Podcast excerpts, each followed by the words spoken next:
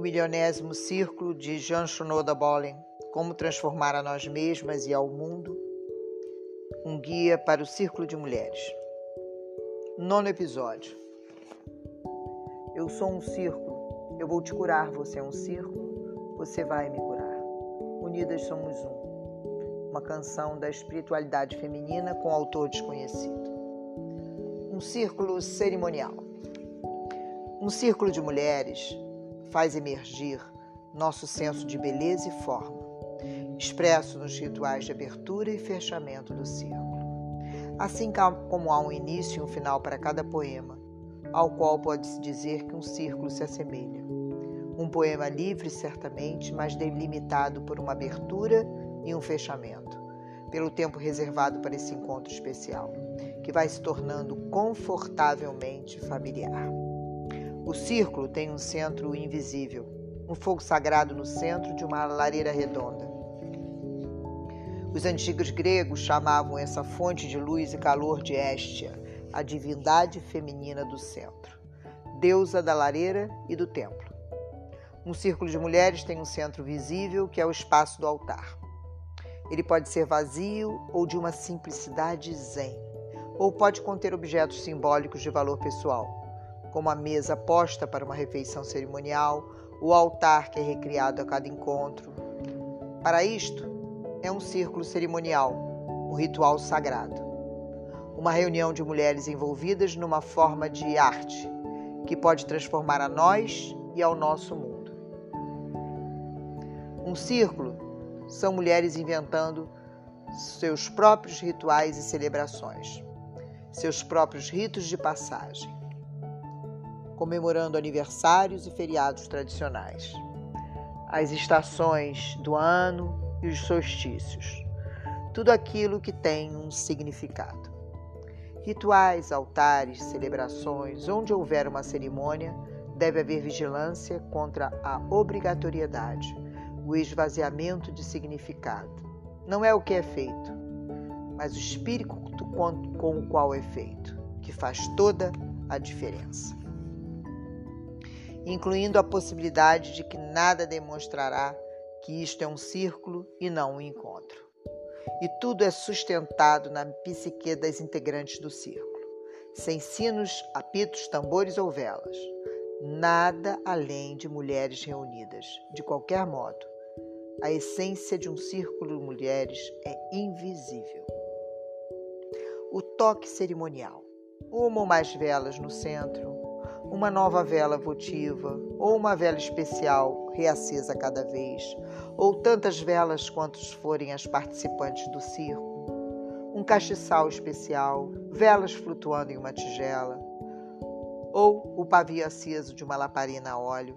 Cada chama é um símbolo visível de um fogo invisível, que é espírito, alma, sabedoria, iluminação, coração, o fogo em torno do qual nos reunimos uma toalha para o altar, alguma coisa colorida, bonita, que pode ter sido criada especialmente para esse propósito, ou talvez um chale transformado em uma toalha de altar para essa ocasião. Algo onde pode-se colocar uma vela, flores ou qualquer outra coisa. Invocando o círculo, a transação a transição de conversa para o círculo, a transição de mundano para o espaço sagrado, necessita de mais do que um chamado. É hora de começar. Um toque cerimonial pode fazer com que isso aconteça. Alguns círculos começam dando-se as mãos e se aquietando. Alguns com um som, um sino tibetano, um gongo ou a batida de um tambor. Alguns se inspiram em rituais nativos e usam a fumaça da sálvia. Alguns começam com música ou um cântico.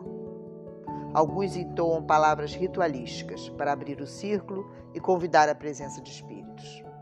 Outros se alinham às quatro direções e à terra e ao céu. Como tudo em um círculo de mulheres, não há uma forma definida de agir. Cerimônias e celebrações. Peça o que você precisa. Pode ser um ritual pessoal significativo, um rito de passagem ou transição. Ritos de passagem se relacionam com ciclos de vida. marcam finais e começos. Poderia ser uma cerimônia de mulheres maduras para invocar o arquétipo da mulher sábia, a celebração de algo novo sobre você no mundo. Poderia ser o início de um mergulho terapêutico nas profundezas misteriosas de uma cirurgia, de uma quimioterapia, do desconhecido. Conte sua história, o que ela significa para você esse tempo de transição ou transformação potencial. Poderá ser um ritual para marcar o final de um relacionamento ou o final de um período de luto. Invoque a bênção do círculo, à medida que você vai além dos limites do seu mundo conhecido. Entra em uma nova fase, reinventa você mesma. Um ritual é um ato criativo, arte performática, tão elaborado quanto uma catedral ou tão simples quanto uma observação silenciosa.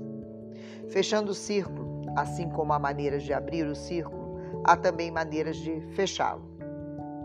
Palavras rituais, sons, quietude, o apagar da vela, manter a fé uma nas outras, até nos encontrarmos novamente. Peregrinos no Himalaia, que se encontram nas trilhas das montanhas, unem as mãos no gesto universal de oração se curvam e dizem: Namastê. A divindade em mim saúda a divindade em ti. A deusa em mim acolhe a deusa em ti. Namastê.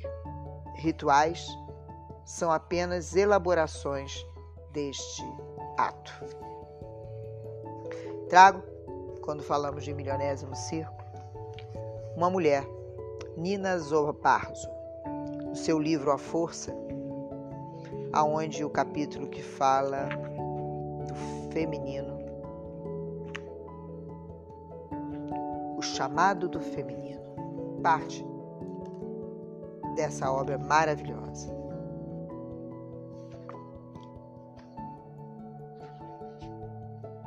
A cura está neste encontro com o feminino, em nós, que desaguará inclusive no encontro com o masculino. A cura está em resgatar esses encontros que latentes nos aguardam em cada planta, em cada erva, na lua, no sol, em toda a natureza. Somos curandeiras por natureza.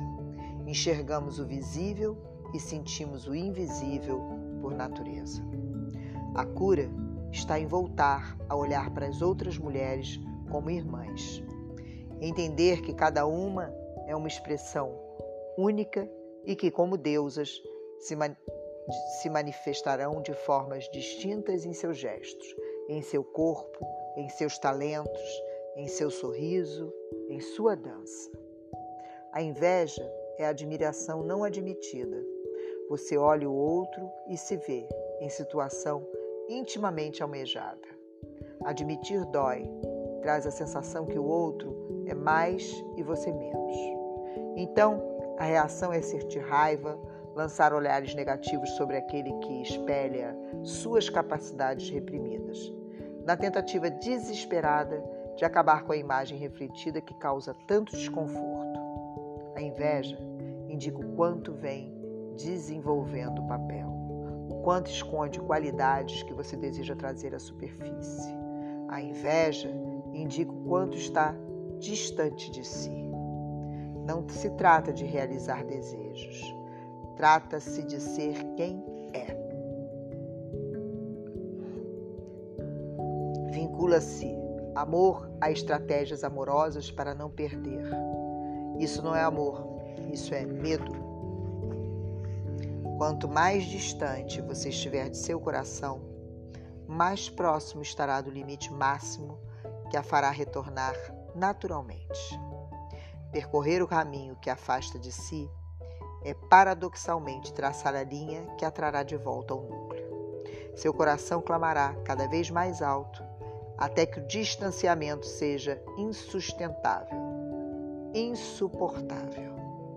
Fique atenta a este chamado interno. Quanto mais forte pulsar, mais se aproxima o momento de voltar. Jan Shinoda Bolin, Nina Zobarzo. Uma delícia o caminho em busca de nós. Eu sou Carla Gama, buscadora de mim e ativadora em cada uma de vocês da busca de si.